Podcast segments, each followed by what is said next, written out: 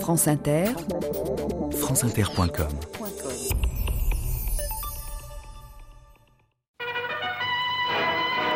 Le plan Marshall n'est plus aujourd'hui un projet, c'est maintenant une réalité. À Washington, le président Truman a signé la loi votée par le Congrès et qui assure aux nations participantes d'Europe quelques 6 milliards de dollars, soit 1800 milliards de francs. Grâce à cette aide, dont l'idée fut lancée voici 10 mois, l'Europe compte se redresser définitivement.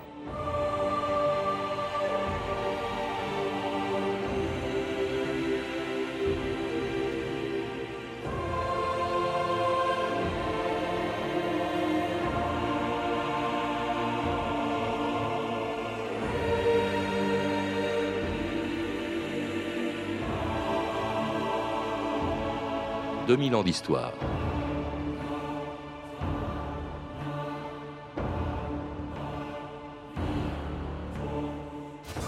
Quand le 12 mars 1947, le président Truman demandait au Congrès de voter des crédits à la Grèce et à la Turquie, personne n'en imaginait les conséquences. Il ne s'agissait que d'aider ces deux pays à faire face aux ambitions soviétiques dans les Balkans. Mais en ajoutant qu'au-delà de la Grèce et de la Turquie, les États-Unis étaient prêts à aider aussi tous les peuples d'Europe pour empêcher que la misère n'y favorise la mise en place de régimes totalitaires, le président américain désignait sans la nommer l'URSS, qui profitait de la présence de l'armée rouge en Europe de l'Est pour y mettre en place des régimes communistes. Et c'est ainsi qu'en annonçant son intention d'endiguer l'expansion soviétique en Europe par une aide économique qui allait prendre la forme du plan Marshall, Truman allait accélérer la division de l'Europe en deux blocs et le déclenchement de la guerre froide. Les germes des régimes totalitaires sont entretenus par la misère et le besoin. Ils poussent dans le sol diabolique de la pauvreté et des conflits sociaux. Ils arrivent à maturité lorsqu'un peuple n'aspire plus à une vie meilleure. Nous devons entretenir cet espoir. Les peuples libres du monde comptent sur nous pour défendre leur liberté. Si nous échouons, nous risquons de compromettre la paix mondiale et mettre en péril le bien-être de ce pays. Je demande donc au Congrès d'accorder à la Grèce et à la Turquie une aide de 400 millions de dollars d'ici au 30 juin 1948. Gérard Bossuat, bonjour. Bonjour. Vous êtes historien, professeur à l'université de Cergy-Pontoise et spécialiste du plan Marshall, dont on va parler, qui a exactement 60 euh, ans, cette aide euh, qu'ont apporté les États-Unis à l'Europe occidentale, qui avait du mal à se relever des, ruines qu'avait provoqué la, la, guerre. Alors on vient d'entendre le président Truman en mars 1947. Euh, le plan Marshall n'existait pas encore, mais dans le discours que l'on vient d'entendre, il y avait au fond toute la philosophie de ce plan.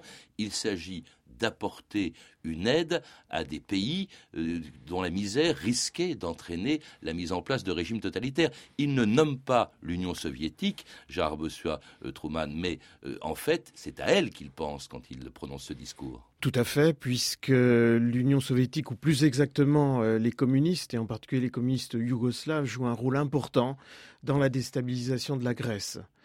Alors on, est là dans un moment difficile parce qu'on est au début de la guerre froide, on ne sait pas encore dans quel sens euh, ça va aller. donc euh, Truman, dans ce discours, est quand même assez, incisif, euh, peut-être même, dirons-nous, un peu agressif. Hein. et il répond à une nouvelle analyse que font des diplomates américains comme Kennan, par exemple. Mais il ménage quand même l'URSS en ne la nommant pas, en ne la citant pas. Il faut rappeler que l'URSS, c'était jusqu'à cette date le grand allié des États-Unis pendant toute la, durée de la Deuxième Guerre mondiale, en tout cas à partir de, 1942. Ce discours est très important aussi parce qu'il marque une rupture avec une tradition isolationniste des États-Unis, jusque-là, sauf en temps de guerre, évidemment, pendant les deux guerres mondiales, mais en temps de paix, il n'était pas question pour les Américains d'intervenir en dehors de euh, leur continent. C'était l'isolationnisme. Là, avec ce discours de Truman, on sort de l'isolationnisme. Oui, tout à fait. Je crois qu'il ne faut pas oublier tout de même que les Européens ont demandé aux Américains d'intervenir déjà deux fois. Alors vous avez dit pendant la guerre, vous avez raison, bien sûr, et dans le fond, euh, un peu tardivement en 1917 et ensuite en, 1941. Euh, mais là, euh, les États-Unis sentent certainement le danger, ça c'est clair. Il y a des menaces. Les peuples du monde, disait Truman dans ce discours, les peuples du monde comptent sur nous pour défendre leur liberté. Alors ce que vont faire les Américains, ils ne vont pas le faire militairement, mais en envoyant aux Européens une aide économique, c'était l'objectif du plan de redressement économique que le secrétaire d'État américain, le général Marshall, proposait aux Européens dans un célèbre discours prononcé à l'université de Harvard le 5 juin 1947.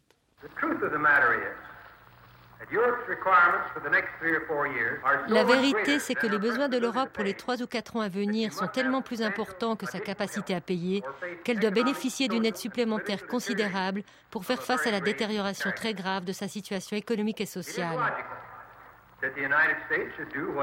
Il est naturel que les États-Unis fassent ce qu'ils sont en mesure de faire.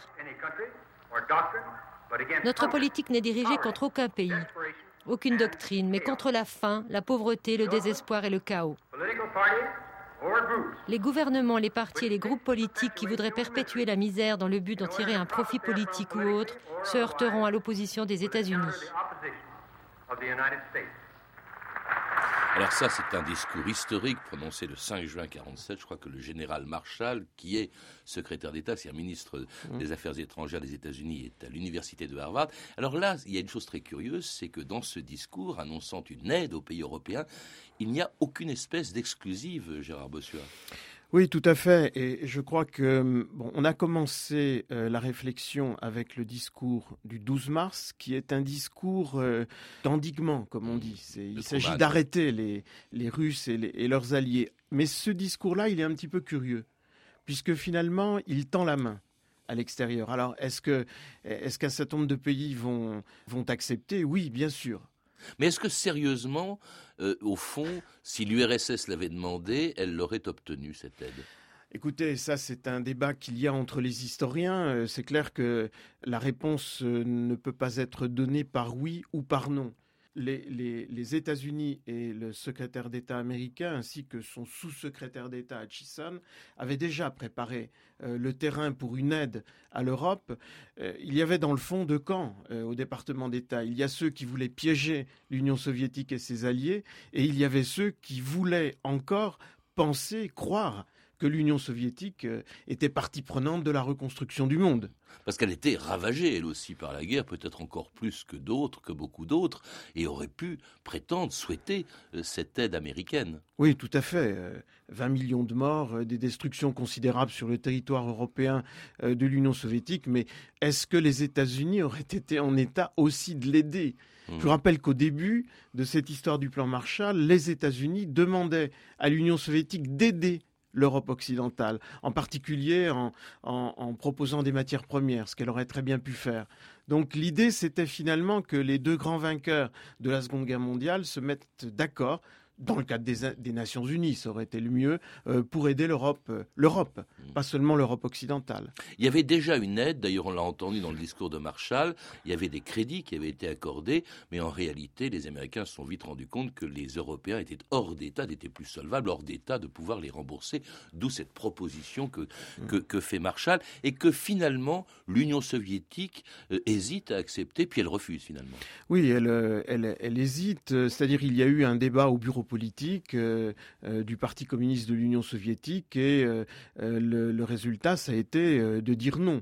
dans le fond, l'Union soviétique n'avait pas véritablement envie de voir les Américains mettre leur nez dans leurs affaires économiques.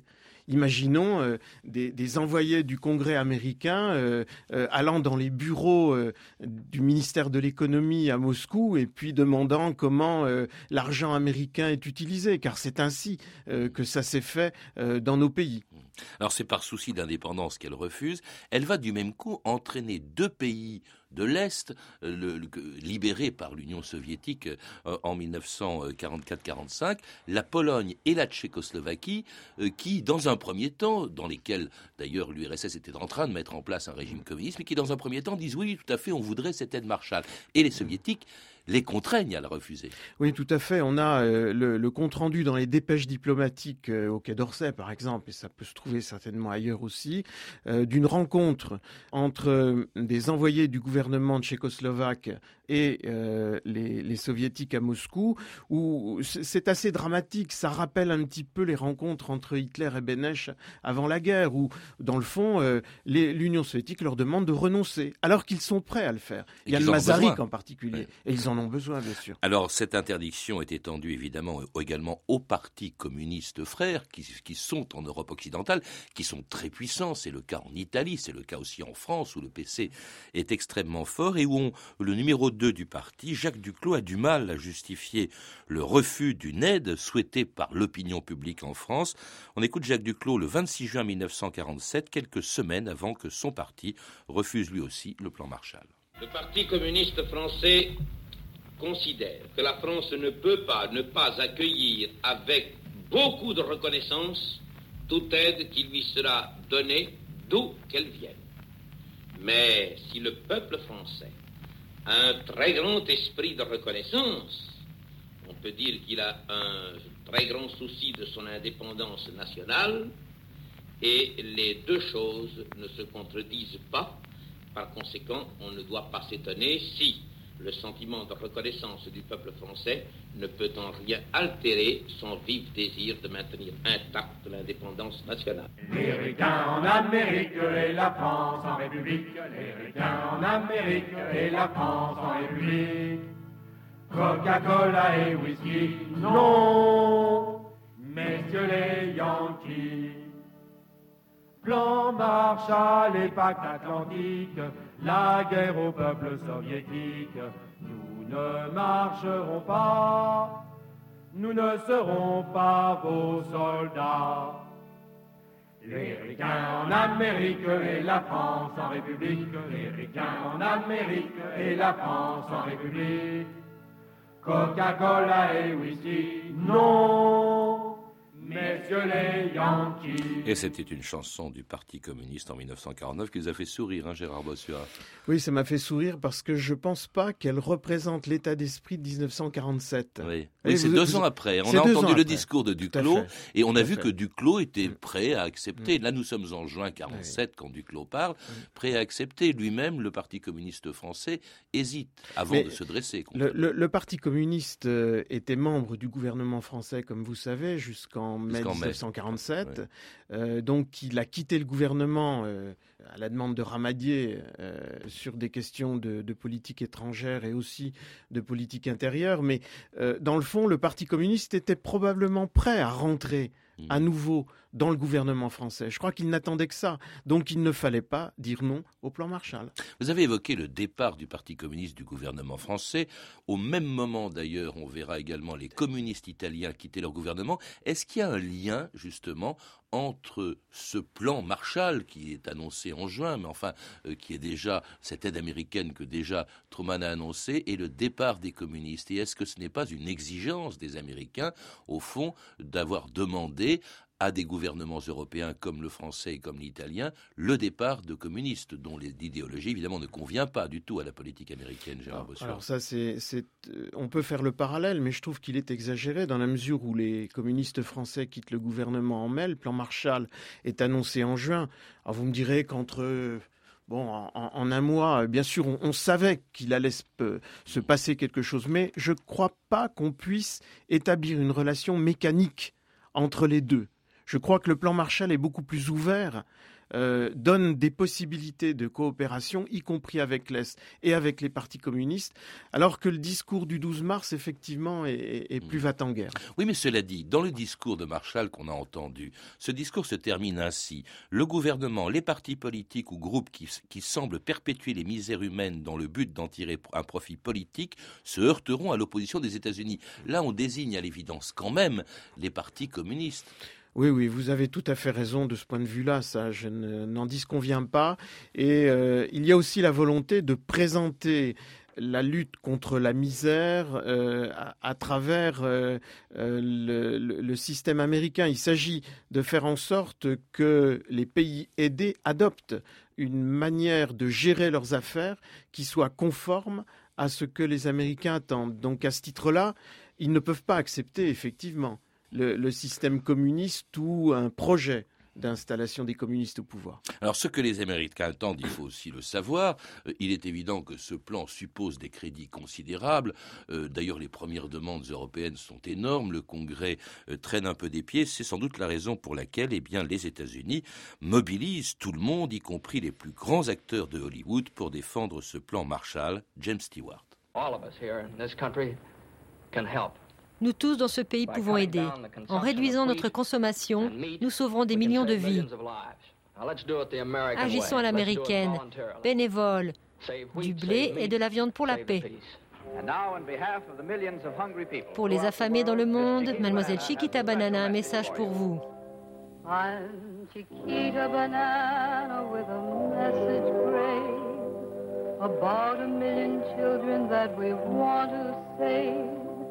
Don't let them starve, and here is what to do. Eat more fresh vegetables and fresh fruits too. Then we'll send them fats and wheat and all sorts of food in cans. You'll agree if you examine. This is how to beat the famine. When you eat fresh vegetables and fruits, you're in the fight against starvation. So let's all hold a helping hand out to every other nation. Moi, Chiquita Banana, pensez à ces millions d'enfants qu'il faut sauver de la famine et qui ont besoin de manger. Ainsi, nous pourrons leur envoyer du blé et des conserves. C'est la seule façon de combattre la famine. C'est une chanson de l'époque, je suppose, du plan Marshall qui incitait les Américains à accepter quand même cette aide considérable et qui est d'autant plus considérable que euh, c'est une aide, d'abord on l'a entendu, en nature pour l'essentiel. Hein. C'était du fruit, des légumes, des céréales. Euh, oui, alors, euh, cette chanson est d'autant plus intéressante qu'il faut peut-être prendre conscience qu'au début, au moins, le plan Marshall s'était presque perçu d'abord comme une aide humanitaire à l'Europe. Et ce sont des termes d'actualité qui me viennent à l'esprit parce que je crois que ça décrit assez bien l'état d'esprit. Et vous avez dit tout à ou plus exactement, dans le discours, on insiste sur le fait que les Américains euh, vont se serrer un petit peu la ceinture. Et c'est vrai. C'est ce qui s'est produit. Il y a eu des jours euh, euh, sans, gâteau, par exemple, ou ah sans viande aux États-Unis en 1947, parce que l'année 1947, c'est une année très très difficile pour l'Europe. Il n'y a plus d'argent, et il y a eu une crise euh, euh, climatique assez grave pendant, pendant l'hiver. Et donc, il faut apporter de la nourriture, comme vous dites. Et d'ailleurs, les États-Unis vont faire une, grande opération qui s'appelle le train de l'amitié, où ils vont rassembler des wagons de, produits alimentaires. Et il y a encore des tickets de rationnement en, France à, à l'époque. Et alors, cette aide, c'est très important. On a entendu James Stewart dire bénévole. Elle est gratuite à 90% pour ceux qui la reçoivent, en tout cas. Oui, alors évidemment, si on parle de l'aide euh, votée par le Congrès américain, oui, elle est gratuite en ce sens que les dollars qui sont affectés à cette aide viennent du budget américain et sont affectés à l'achat d'un certain nombre de produits. Mais donc c'est gratuit. Il y a eu aussi quelques crédits à très faible taux d'intérêt. En tout cas, tout cela euh, arrive en Europe en 1948 après la ratification du plan Marshall et dix mois après les propositions du secrétaire d'État américain. Le plan Marshall n'est plus aujourd'hui un projet, c'est maintenant une réalité. À Washington, le président Truman a signé la loi votée par le Congrès et qui assure aux nations participantes d'Europe quelques 6 milliards de dollars, soit 1800 milliards de francs. Grâce à cette aide, dont l'idée fut lancée voici 10 mois, l'Europe compte se redresser définitivement. Le vieux monde fait chaque jour un pas de plus sur la route de son relèvement. À Bordeaux, en compagnie de M. Jefferson Caffrey, ambassadeur des États-Unis, deux ministres français, messieurs Pinault et Coudé du Foresto, sont venus accueillir le premier cargo chargé de fournitures envoyées à la France au titre du plan Marshall. On sait que le plan Marshall prévoit pour la première année l'ouverture d'un crédit de quelques 250 milliards de francs qui arriveront sous forme de blé permettant la soudure, de matières premières et d'outillage. Et c'était l'arrivée à Bordeaux du premier bateau du plan Marshall. Comment était répartie cette aide? Et entre les pays qui en bénéficiaient, une fois qu'on a compris que l'URSS et ses satellites ne la recevraient pas, comment est-ce que les pays qui la recevaient cela répartissait, Gérard Bossuet? Qui la recevait Oui, alors euh, donc les pays bénéficiaires, euh, bon, ils ont été 16 pays. En fait, l'aide a été répartie en proportion de la population. Euh, la répartition de l'aide a été euh, décidée par euh, les Américains d'une part et par l'OSCE, c'est-à-dire l'Organisation européenne de coopération économique. Ça, c'est très important parce que mm. c'était la condition à laquelle les Américains donneraient leur aide. Il fallait que les Européens s'organisent et c'est ainsi justement que l'OECE, la future OCDE, deviendra le premier, la première organisation économique de l'Europe, Gérard Bossuet. C'est la conséquence du plan Marshall. Oui, tout à fait. Vous avez tout à fait raison. disons que euh, il y a aussi le Conseil de l'Europe au même, au même oui, mais Là, sur le plan économique. Pour le plan économique, oui, c'est l'OSCE, incontestablement. Vous observerez bien aussi que c'est une organisation de coopération et non pas d'intégration. C'est mm. pas du tout comme le, comme le marché commun, même si dans le fond, l'OSCE a les mêmes buts. Mm. Mais l'urgence, c'était d'abord de reconstruire. Et vous m'avez posé une question tout à l'heure de savoir comment c'était réparti. Euh, je crois qu'il faut indiquer que les choses ont varié selon les différents pays. Il y a un certain nombre de pays qui s'étaient bien organisés pour recevoir cette aide et d'autres qui étaient en quelque sorte euh, quasiment administrés économiquement. Je pense à la Grèce, pour prendre cet exemple-là. Euh, L'Italie, on n'en était pas loin non plus. En revanche, il y a deux pays euh, qui sont bien organisés pour recevoir l'aide, c'est la Grande-Bretagne et la France. Alors, la France, il faut citer Jean Monnet. C'est là où il intervient. C'est lui le patron du plan de modernisation et c'est grâce à ce plan de modernisation que les crédits américains euh, sont instillés là où les Français veulent qu'ils le soient. C'est-à-dire que euh, c'est une aide qui est finalement organisée, dirigée. Et pourquoi ça a marché? C'est tout simplement parce que Monet avait la confiance et du gouvernement français et des États-Unis. La, France euh, a été un des principaux bénéficiaires, je crois à peu près 20% de l'aide, euh, mais euh, il y a des pays quand même d'Europe occidentale qui ne la touchent pas, en tout cas pas tout de suite. Évidemment, deux pays qui posent problème, c'est l'Allemagne, enfin l'Allemagne de l'Ouest, l'Allemagne occidentale, même si elle n'est pas encore organisée en État, et l'Espagne également. Euh, Gérard Oui, alors pour l'Allemagne, si l'Allemagne a été admise au bénéfice de l'aide euh, tout de suite, hein, c'était ah les, commandants de zone qui, étaient les représentants de, hmm. l'Allemagne. Mais pas en tant qu'État. Pas en tant qu'État. Bah, il faut attendre 1949. Mais elle a bénéficié tout de suite de l'aide. Et c'est ça d'ailleurs qui entraîne euh, le courroux des Français, qui voit renaître l'Allemagne déjà. Comprenez? Quant à l'Espagne, c'est un État dictatorial, fasciste. Et donc, les Américains n'osent pas ils le feront plus tard. Oui, ils le feront en 1953. pas dans le cadre du, plan Marshall. En tout cas, euh, la France est une des principales euh, bénéficiaires dans le cadre du plan quinquennal, vous l'avez dit, de Jean Monnet, et pour des investissements importants comme ce barrage inauguré le 1er février 1950 en présence du représentant américain du plan Marshall au micro de Raymond Marcillac. Ici Passy-sur-Arve, pas très loin du Fayet, sur la route de Chamonix, sur la rive gauche de l'Arve, se dresse un énorme bâtiment en ciment armé. C'est la centrale hydroélectrique de Passy-sur-Arve qui a été élevée grâce au crédit américain du plan Marshall. Monsieur Barry Bingham, chef de mission du plan Marshall, est venu ce matin visiter les chantiers. Je constate aujourd'hui avec joie et fierté, une fois de plus, les résultats tangibles d'une étroite coopération franco-américaine. Les difficultés de la France au lendemain de la guerre ne pouvait laisser insensible le cœur des Américains, parce qu'ils sentaient bien que si la France sombrait, toutes les valeurs humaines sur lesquelles repose la civilisation occidentale sombreraient et c'était Barry Bingham, le chef de la mission du plan Marshall en 1950. Les, conséquences pour l'ensemble, et pas seulement la France, pour les pays bénéficiaires, Gérard Bossuet, est-ce qu'ils ont effectivement accéléré leur reconstruction? Car c'est le vrai nom du, plan Marshall, hein, le plan de reconstruction économique de l'Europe. Oui, tout à fait. Alors, euh, on peut répondre de deux manières. C'est-à-dire qu'au départ, le plan était beaucoup plus ambitieux. D'abord, il aurait duré plus longtemps que trois ans. Il, a duré trois ans. Il s'est arrêté en 51. Il y a eu le relais de l'aide militaire américaine, ce qui est autre chose. On n'en parle pas, euh, mm. sauf si c'est le sujet de l'émission, mais je ne crois pas. Euh, alors, en ce qui compte ambitieux, oui, parce que normalement, les Américains auraient souhaité que l'OSCE puisse concevoir un plan de reconstruction d'ensemble de l'Europe. En fait, chaque pays a apporté sa liste, comme on dit, de commission aux Américains et chacun a essayé de, faire sa reconstruction et sa modernisation.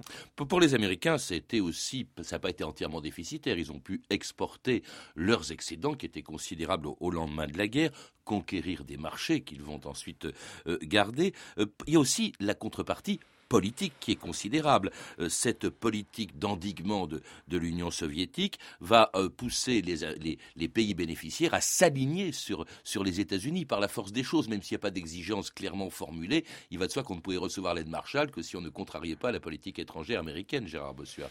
Oui, ça c'est un sujet euh, délicat, mais je crois qu'il faut dire qu'effectivement, il y a une contrepartie politique.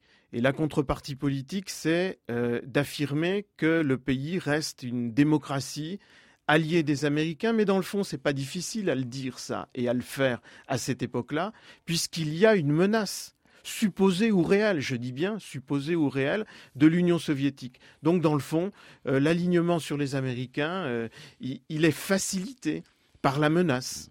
Et il va se concrétiser avec, euh, juste après le plan euh, Marshall, l'aide économique, et eh bien la participation des pays bénéficiaires ou de presque tous les pays bénéficiaires à l'OTAN qui est créée en 1949. Oui, tout à fait. Alors c'est ça le problème du plan Marshall, c'est qu'il a démarré en 1948, en avril 1948. Annoncé en 47. Annoncé en 47, démarré en 48. Et, et finalement, au bout d'un an, deux ans, on s'aperçoit que le danger n'est plus tellement la misère et la faim, mais qu'il y a de réelles menaces de guerre. Enfin, euh, encore une fois, supposé, ou réel, je, crois que c'est n'est mmh. pas évident. Et donc, euh, les Américains vont abandonner le plan Marshall euh, ou, en diminuer les, les, effets pour le remplacer par une puissante aide américaine militaire qui n'est pas gérée par la même administration, qui est gérée par les militaires et c'est dans un autre esprit. Alors, alors, cela dit, ce plan, il est généreux, il est bénéfique pour les pays qui le reçoivent, très pacifique a priori. En réalité, qu'est-ce qu'il fait? Eh bien, il va déclencher ou accélérer, en tout cas, la guerre froide, car en face, pour maintenir dans leur sphère d'influence euh, les pays de l'Est, l'URSS va leur imposer par la force, elle n'a pas les moyens économiques de leur apporter une aide, c'est par la force qu'elle va imposer euh, euh, ensuite l'alignement sur, sur elle. Au fond, le plan Marshall, c'est la cause, ou l'origine en tout cas, de la coupure de l'Europe en deux blocs antagonistes, donc de la guerre froide. Non, moi je suis pas tout à fait d'accord avec ce que vous dites. C'est-à-dire que euh, la guerre froide, les prodromes de la guerre froide sont antérieurs au plan Marshall, dès 1946 par exemple. Mais euh, c'est vrai que le plan Marshall en, isolant en quelque sorte l'Europe occidentale du reste de l'Europe, euh, elle, coupe effectivement, ou il contribue à, couper l'Europe en deux. Mais euh, d'un autre côté, je vous rappelle, et on l'a vu tout à l'heure, que le plan Marshall était offert aussi à l'autre partie de l'Europe. Enfin, il y aura le coup de Prague, il y aura le blocus de Berlin. Ce plan Marshall a laissé des traces dans, les mémoires. Hein. Au fond, c'est l'arrivée du Coca-Cola, du chewing-gum. C'est aussi un américanisme important dans l'opinion publique en Europe occidentale et particulièrement en France, qui, qui a laissé des traces jusqu'à aujourd'hui, Gérard Bossuat, d'une certaine manière américanisme et anti-américanisme. Euh, parce que euh, le Coca-Cola, par exemple, c'est bien une bataille contre les Américains, au moins orchestrée par le Parti communiste, mais pas seulement par lui. Donc il y a l'opposition entre les fausses valeurs et les vraies valeurs. Les vraies valeurs résidant dans, dans le bon vin français, euh, la, la, le, le, bon terroir français, etc. Et le Coca-Cola représentant cette société un peu bizarre, étonnante, mais qui apporte quand même des satisfactions. Américanisme aussi, oui, peut-être, dans la mesure où on doit reconnaître que les Américains ont aidé les Français à se moderniser, à se développer. Merci Gérard Bossuet. Pour en savoir plus, je recommande la lecture de deux de vos livres, L'Europe occidentale à l'heure américaine, Le plan Marshall et l'unité européenne, publié en 92, réédité je crois euh, en 97 aux éditions complexes, et puis Les aides américaines économiques et militaires à la France, 1938-1960, édité par le Comité pour l'histoire économique et financière de la France. Et puis entendre une archive pâtée de 1948, édité en DVD aux éditions Montparnasse. Toutes ces références sont disponibles par téléphone au 32 30, 34 centimes la minute ou sur le site franceinter.com. C'était 2000 ans d'histoire. À la technique Claudine Lapersonne, documentation et archivina Claire Destacan, Emmanuel Fournier et Catherine Louis. Une réalisation de Anne Kobilac. Demain, dans 2000 ans d'histoire, il fut à la danse que la Calas était à l'opéra, Rudolf Nureyev.